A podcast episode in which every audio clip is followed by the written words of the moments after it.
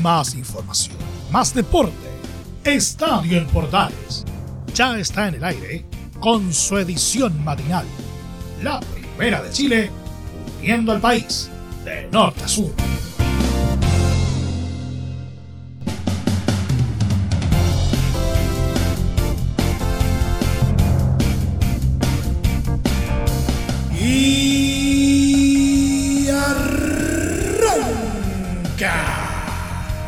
Señoras y señores, ¿cómo les va? Muy buenos días y bienvenidos una vez más. Bienvenidos al show, jornada de día, de día martes ya. Y tenemos varias cositas para compartir. Por ejemplo, los últimos partidos correspondientes a la fecha 19. Finalmente a Colo Colo alguien le llegó a dar casa y no fue precisamente Unión La Calera. ¿eh? ¿De quién se trata? Vamos a estar hablando de ello. También, oye, eh, fue jornada de cortar cabezas eh, de directores técnicos. Hubo movimiento en, en Rangers de Talca, en Deportes Milpilla y como se veía venir en Universidad Católica. Todos los detalles también los vamos a estar incluyendo. también también eh, hay movimientos o como le llaman reestructuraciones en Unión La Calera y en Santiago Wanderers. Vamos a estar hablando un poquito de, ello. Y en el polideportivo vamos a tener eh, las últimas novedades con Laurencio Valderrama y el bochorno de la Fórmula 1 en el Gran Premio de Bélgica que sigue dando que hablar. Habló el campeón eh, vigente, Lewis Hamilton, y no dejó títere con cabeza. Todo esto más en 30 minutos. Comenzamos. Arranca. Estadio en Portales AM. Desde el máster central de la Primera de Chile, uniendo al país de norte a sur, les saluda Milo Freixas. Como siempre, un placer acompañarles en este horario.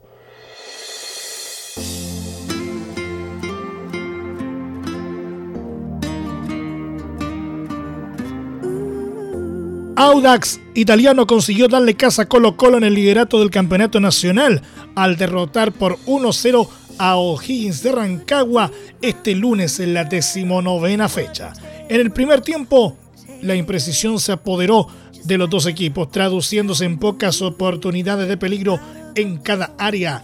Eso sí, los itálicos armaron una buena jugada colectiva a los 16 minutos que se convirtió en el solitario gol del eh, mexicano Iván Ochoa con un derechazo ajustado al palo derecho del arco rival. Pasaron los minutos y el encuentro fue poniéndose más trabado en la mitad de la cancha que teniendo intensidad a pesar de que tanto Michael Fuentes y nuevamente Ochoa trataron de incomodar sin éxito a Nelson Espinosa antes de irse a Camarines. En la segunda etapa, Fernando Cornejo tuvo el segundo para los Tanos de entrada, pero se encontró con una buena respuesta del guardameta del elenco visitante. De ahí en más, el cotejo nuevamente se volvió denso hasta que sobre el final fue Álvaro Delgado el que también pudo haber estirado la diferencia, pero se le negó con otra buena reacción de Espinosa. Con el resultado final, Audax alcanzó a Colo Colo en la cima de la tabla con 34 puntos, aunque peor diferencia de gol. En la próxima fecha enfrentarán a Universidad Católica. Por su parte, O'Higgins no pudo despegar desde la medianía, quedando en el duodécimo lugar con 22 unidades. Su siguiente rival en el certamen será Colo Colo en Rancagua.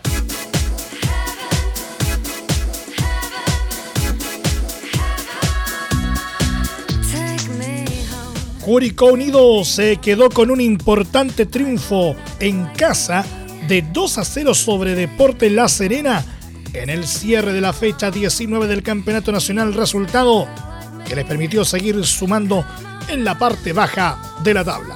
Los detalles con Rodrigo Jara en el siguiente informe. Rodrigo, buenos días. Buenos días, querido querido Emilio, gusto de saludarte a ti y a toda la gente que nos escucha a través de Estadio Portales y la versión matinal. Partido entretenido en el Estadio de la Granja con interesante cantidad de público, eran poco menos de 700 los autorizados y realmente llegó esa gente, poquito más incluso me atrevería a decir, porque en algún momento se autorizaron un poco más eh, de personas en un partido bastante entretenido en el Estadio la Granja, en un partido dirigido por Damián, eh, por Benjamín Sarabia, el árbitro del encuentro.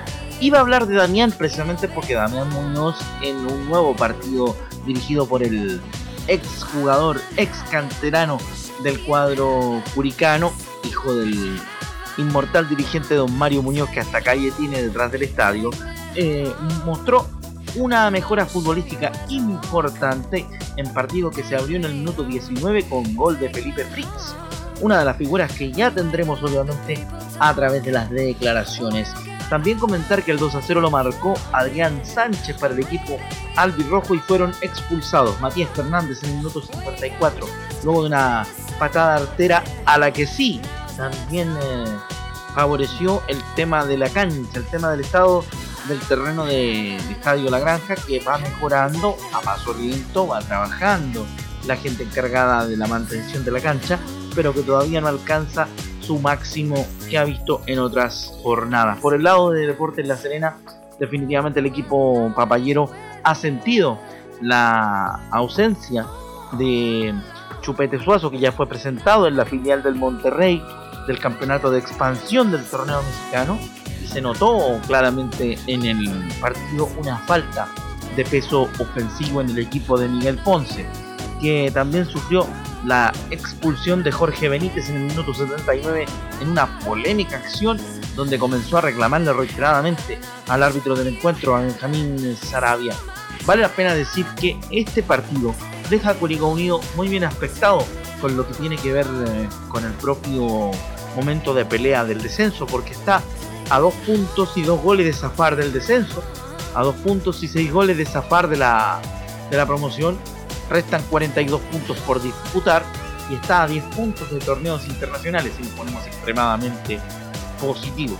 Vamos a escuchar en las declaraciones de los protagonistas de este partido, primero a Felipe Fritz, la figura del encuentro elegida por la transmisión oficial. Sí, como dices tú, otro aire, pero pero nada, yo vengo vengo a jugar, vengo a sumar, ojalá la mayor cantidad de goles y enfocarme acá, enfocarme acá en marcar, hacerlo bien y después se verá qué es lo que pasa a futuro.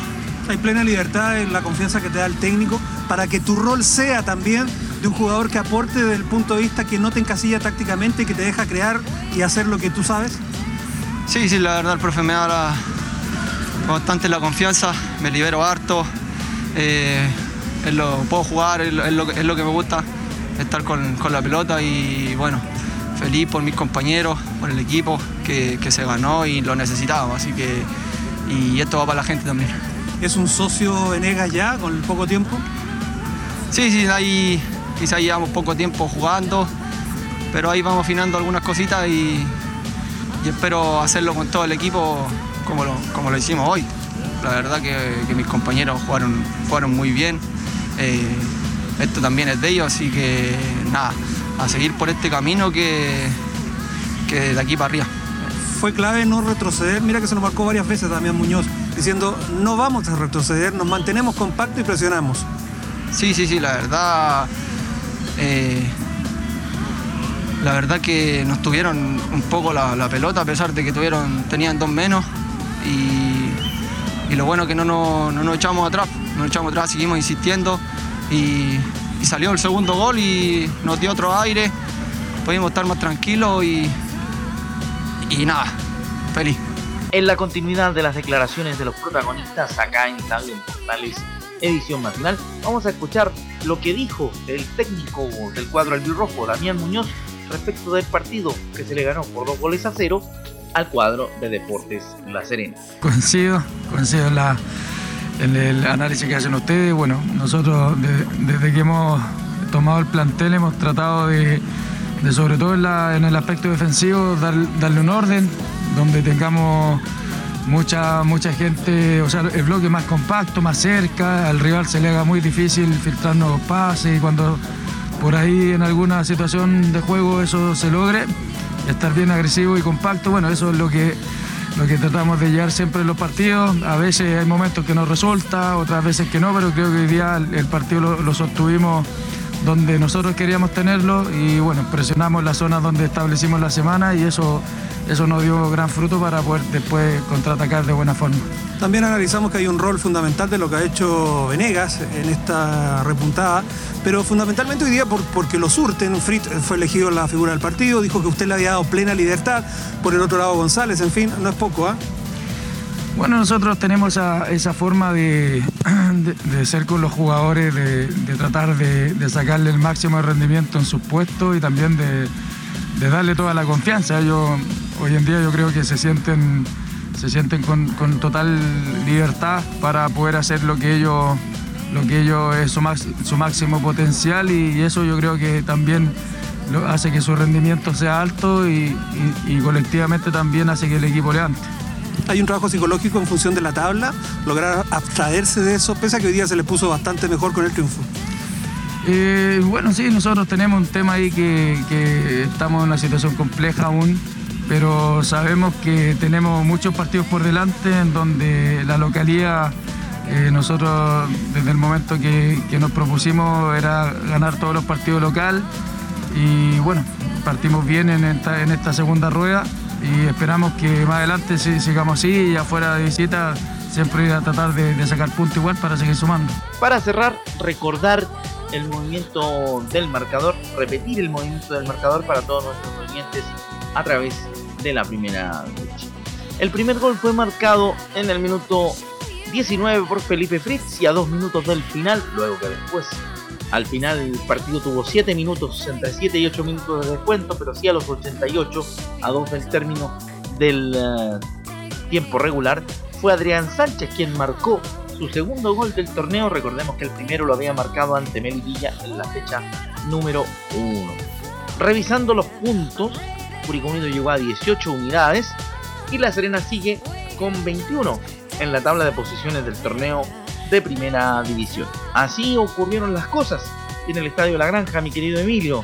Muy buenos días y continúa con la información en Estadio Portales.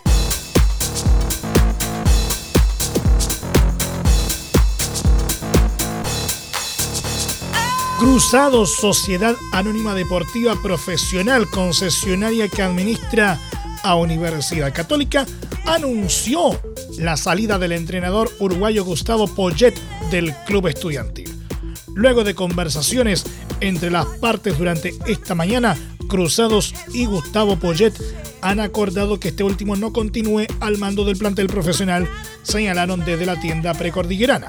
Cruzados le desea éxito en su futuro profesional y agradece su dedicación al mando del primer equipo y los objetivos conseguidos como la obtención de la Supercopa y la clasificación a los octavos de final de Copa Libertadores, continúa el comunicado de la UC.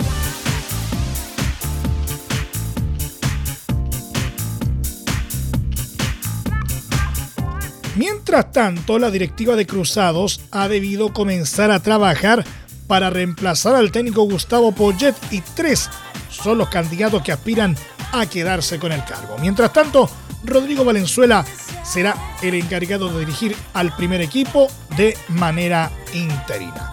El ex lateral tomará las riendas del equipo mientras la dirigencia se dedica a encontrar a un reemplazante para el adiestrador uruguayo. La UC jugará el próximo sábado 7 de septiembre ante Audax Italiano, un encuentro que deberá preparar Valenzuela. Entre los candidatos para la banca del cuadro cruzado aparecen dos nombres conocidos en la UC como Rodolfo Arroa Barrena y Juan Antonio Pizzi. Además, Pablo Guede también asoma como un candidato para asumir en la banca del elenco precordillerano.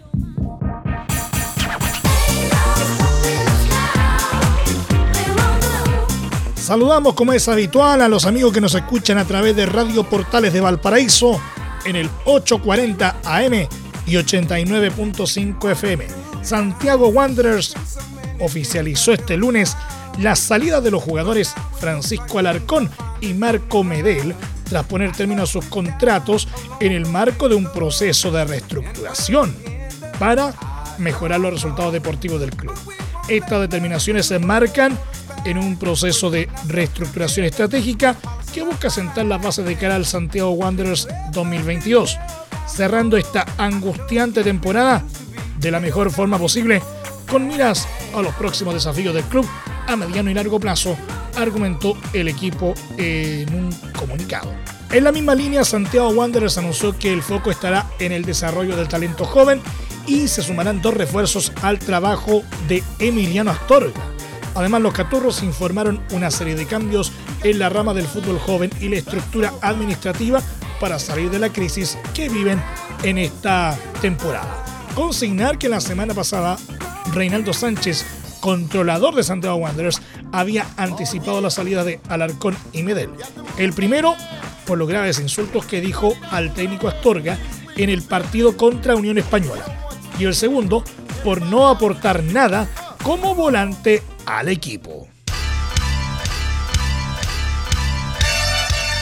Seguimos en la región de Valparaíso porque Unión La Calera comunicó este lunes cambios en su gerencia general con la salida de Martín Iribarne y la llegada en su lugar de Alfredo Fragueiro. A través de un escrito, el cuadro calerano informó que a contar de esta jornada, Martín Iribarne dejó de ser el gerente general de Deportes Unión La Calera, Sociedad Anónima Deportiva Profesional. Durante su gestión, el club alcanzó un importante crecimiento deportivo e institucional, llegando a posicionarse entre los mejores a nivel local y compitiendo de gran forma por primera vez en Copa Libertadores y la Sudamericana. En su reemplazo, como gerente general del club, asumirá Alfredo Fragueiro, ex director comercial de la Unión Argentina de Rugby, en la que se desempeñó los últimos dos años y medio. Estamos seguros que esta nueva etapa el club seguirá cumpliendo sus objetivos de gran forma, agregan. Y la podadora no paró durante el día lunes porque el entrenador John Armijo dejó su cargo de director técnico de deportes Melipilla, según confirmó este lunes la tienda metropolitana. Agradecemos a John la entrega y profesionalismo en nuestra institución, donde destaca el ascenso a primera división. Deseándole el mayor éxito en sus próximos desafíos, señalaron a través de un comunicado. El club se encuentra trabajando para informar en las próximas horas el nuevo director técnico que comandará nuestro primer equipo, agregaron desde el Club Potro. Melipilla marcha en el puesto 15 del Campeonato Nacional con 20 puntos.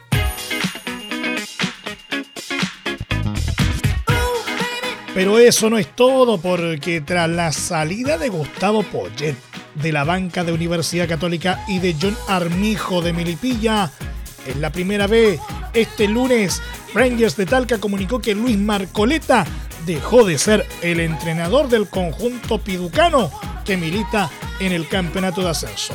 Los talquinos sufrieron una derrota por la cuenta mínima ante San Luis de Quillota que terminó precipitando la salida del experimentado DT. Agradecemos el trabajo brindado por el cuerpo técnico saliente, deseándole de paso éxito en todo lo que se planteen, anunció Rangers en un comunicado. Ahora falta conocer el nombre del reemplazante de Marcoleta, algo en lo que, según anunció el club, estamos abocados a la búsqueda de tomar la mejor opción que asuma el proyecto deportivo que sigue con el firme propósito de luchar por el ansiado retorno a Primera División.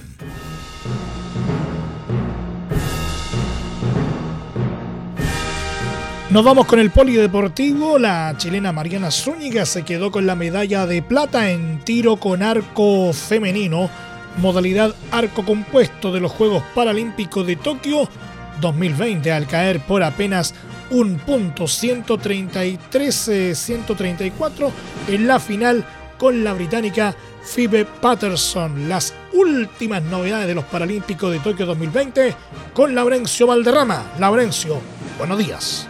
Hola, ¿qué tal Emilio? Muy buenos días eh, para ti y para todos quienes nos escuchan en un portal de edición matinal, este despertar de este martes 31 de agosto, el último día del mes, por cierto, es muy, eh, es muy agradable para todos quienes seguimos el deporte eh, chileno y el deporte paralímpico en particular, con lo que tú bien mencionabas, con Mariana Zúñiga, que logró la cuarta medalla para el Team para Chile, en este caso la medalla de plata, como bien lo mencionabas, eh, perdió por un estrecho margen 134 a 133 ante la británica Phoebe Patterson, pero igualmente ganó cuatro Em, cuatro partidas en, en, este camino rumbo a la medalla eh, de plata y solamente cae en la final ante la británica como lo mencionamos. Así que muy bien por Mariana Zúñiga y, y por cierto, antes de ahí con con la gran estrella de la jornada, que fue María Francisca Mardón. Vamos a ir brevemente con lo que decía Mariana Zúñiga en, declaraciones que fueron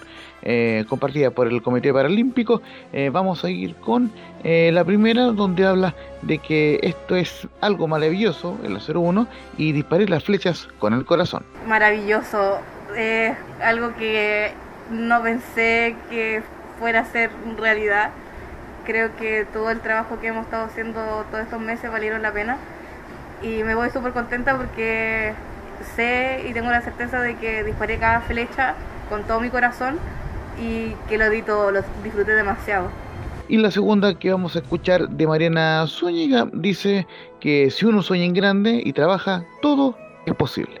Cuando uno va a un torneo la posibilidad de medalla siempre está y yo creo que si uno sueña en grande y, trabaja y se siente eh, motivado y concentrado, eh, todo es posible. Así que yo creo que esa eh, ha sido mi, palabra clave para llegar acá.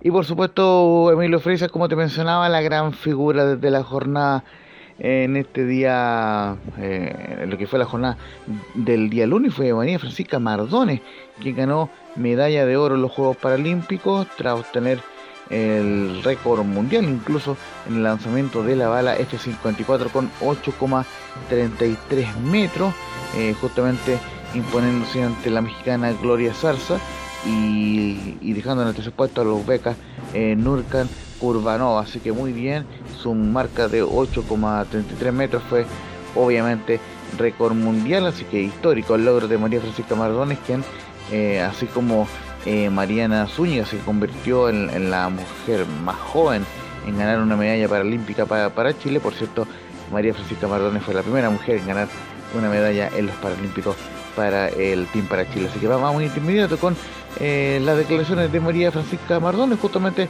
a, nuestros amigos de Top Comunicación y, el Comité Paralímpico de Chile. Y, la primera que vamos a escuchar es que en, en la 01 que ella, María Francisca Mardones, dice que la palabra feliz queda corta, esto es un sueño cumplido.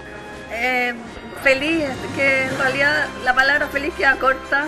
Eh, este es un momento por el que se ha trabajado mucho, que he esperado muchos años también de alto entrenamiento y constancia en el alto rendimiento, así que que al fin haya salido eh, una medalla es, realmente un sueño cumplido. Por cierto, eh, María Francisca Mardone aprovechó de dedicar este logro, por supuesto, a su familia y en particular a su padre eh, fallecido hace un tiempo.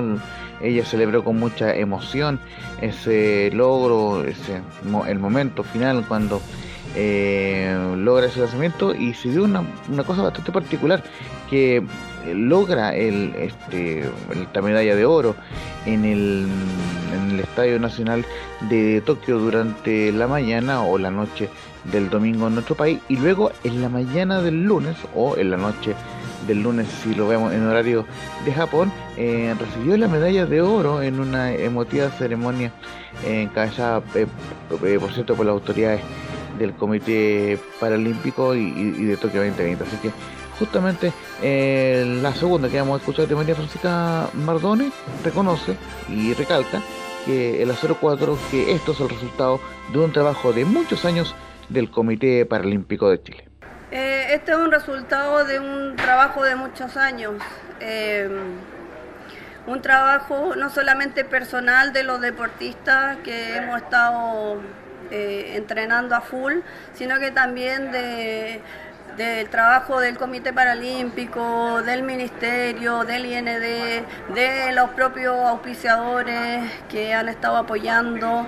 Eh, y en verdad esto es, y el equipo técnico, el equipo médico, y, bueno, eh, esto es el resultado de un gran trabajo de muchas personas y, los resultados llegan, lo llegan. Entonces eso en el fondo es importante que sepan eh, quienes están iniciando en el deporte que a veces va a ser muy complicado, puede costar años y años de sacrificio, pero finalmente va a haber recompensa de toda la perseverancia y el trabajo que pongan.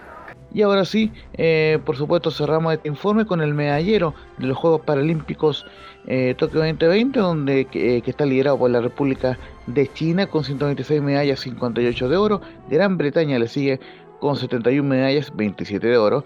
Y en el tercer lugar el Comité Olímpico Ruso con 67 medallas, 22 de oro en total. Estados Unidos está en el cuarto lugar con 53 medallas y 20 de oro. Y Chile, por cierto, está en el lugar 33 con eh, cuatro medallas en total, ya lo decíamos, dos medallas de, oro y dos de plata, por supuesto, hay que sumar el, oro y la plata obtenidas por Alberto Abarza en la, en la natación. Curiosamente, Alberto Abarza y María Francisca Mardones, los dos abanderados, se han llevado medallas en estos Juegos Paralímpicos, así que la mejor actuación de la historia eh, del Comité Paralímpico chileno y por cierto está, eh, también está dentro de la galería de las mejores actuaciones absolutas de deportistas chilenos en la historia Emilio Fresa. Así que seguiremos informando desde acá el domingo en Estadio Portales eh, sobre esta gran actuación del Team para Chile en los Juegos Paralímpicos de Tokio 2020. Y lo último, Emilio Fresa, para, para cerrar una, una, muy buena noticia también en el mundo del tenis, porque Cristian Garín avanzó en la jornada del lunes por la tarde a la segunda ronda del US Open, el cuarto y último Grand Slam del año, tras vencer por parciales de 6-3, 4-6, 6-4 y 7-6 al eslovaco Norbert Gombos, luego de 3 horas y 10 minutos de juego. El número uno eh, de Chile y segundo mejor tenista sudamericano se medirá ante el suizo Henry Laxonen, quien venció en 3 sets, por cierto, al australiano John Millman luego de 2 horas y 28 minutos. Este es el séptimo Grand Slam seguido que avanza a segunda ronda Cristian Garín, así que esperemos que siga avanzando en el último Grand Slam del año eh, allá en Nueva, York, en Flashy Meadows, y siga dando grandes alegrías al tenis chileno, eh, nuestro gran Cristian Garín Emilio Fresa.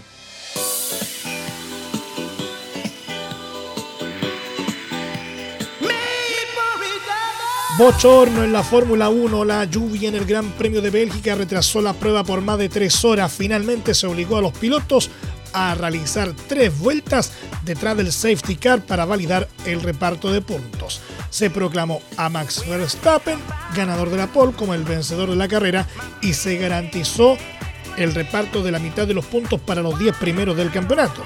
Incluso una ceremonia de premiación que provocó abucheos la Federación Internacional de Automovilismo recibió muchas críticas en redes sociales y se le acusó de faltarle el respeto a los aficionados.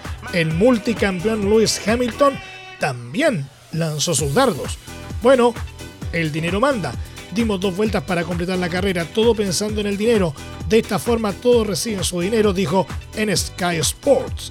Creo que los aficionados deberían recuperar el suyo también porque desafortunadamente no pudieron ver la carrera que vinieron a ver y por la que pagaron. Hay un mínimo de dos vueltas que debes completar para que una carrera sea considerada como válida. Así que solo hay una razón por la que nos enviaron a pista después del largo parón. Por eso me siento mal por los aficionados, agregó.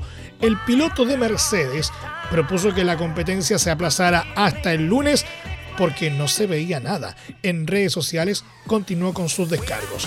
Hoy fue una farsa y la única gente que perdió fueron los fans que pagaron un buen dinero para vernos correr. Claro que no puedes hacer nada con el clima, pero tenemos equipos muy sofisticados para decirnos qué pasará y era claro que el clima no iba a mejorar, declaró en Instagram. El británico insistió con que los fanáticos deben recuperar su dinero Solo deberíamos haber decretado la cancelación sin las vueltas con safety car, no arriesgar a los pilotos y lo más importante, reembolsar a nuestros fans que son el corazón de nuestro deporte. Y nos vamos. Muchas gracias por la sintonía y la atención dispensada. Hasta aquí nomás llegamos con la presente entrega de Estadio en Portales en su edición AM, como siempre, a través de las ondas de la Primera de Chile, uniendo al país de norte a sur. Les acompañó Emilio Freixas.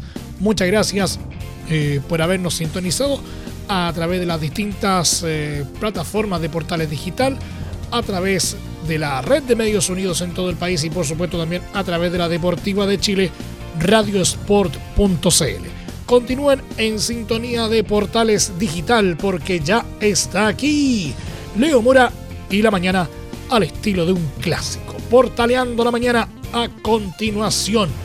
Más información luego a las 13.30 horas en la edición central de Estadio en Portales junto a Carlos Alberto Bravo y todo su equipo. Les recordamos que a partir de este momento este programa se encuentra disponible en nuestra plataforma de podcast en Spotify, en los mejores proveedores de podcasting y por supuesto también en www.radioportales.cl. Que tengan todos un muy buen día y recuerden, ahora más que nunca, quédate en casa. Más información, más deporte. Esto fue Estadio en Portales, con su edición matinal, la primera de Chile viendo al país de norte a sur.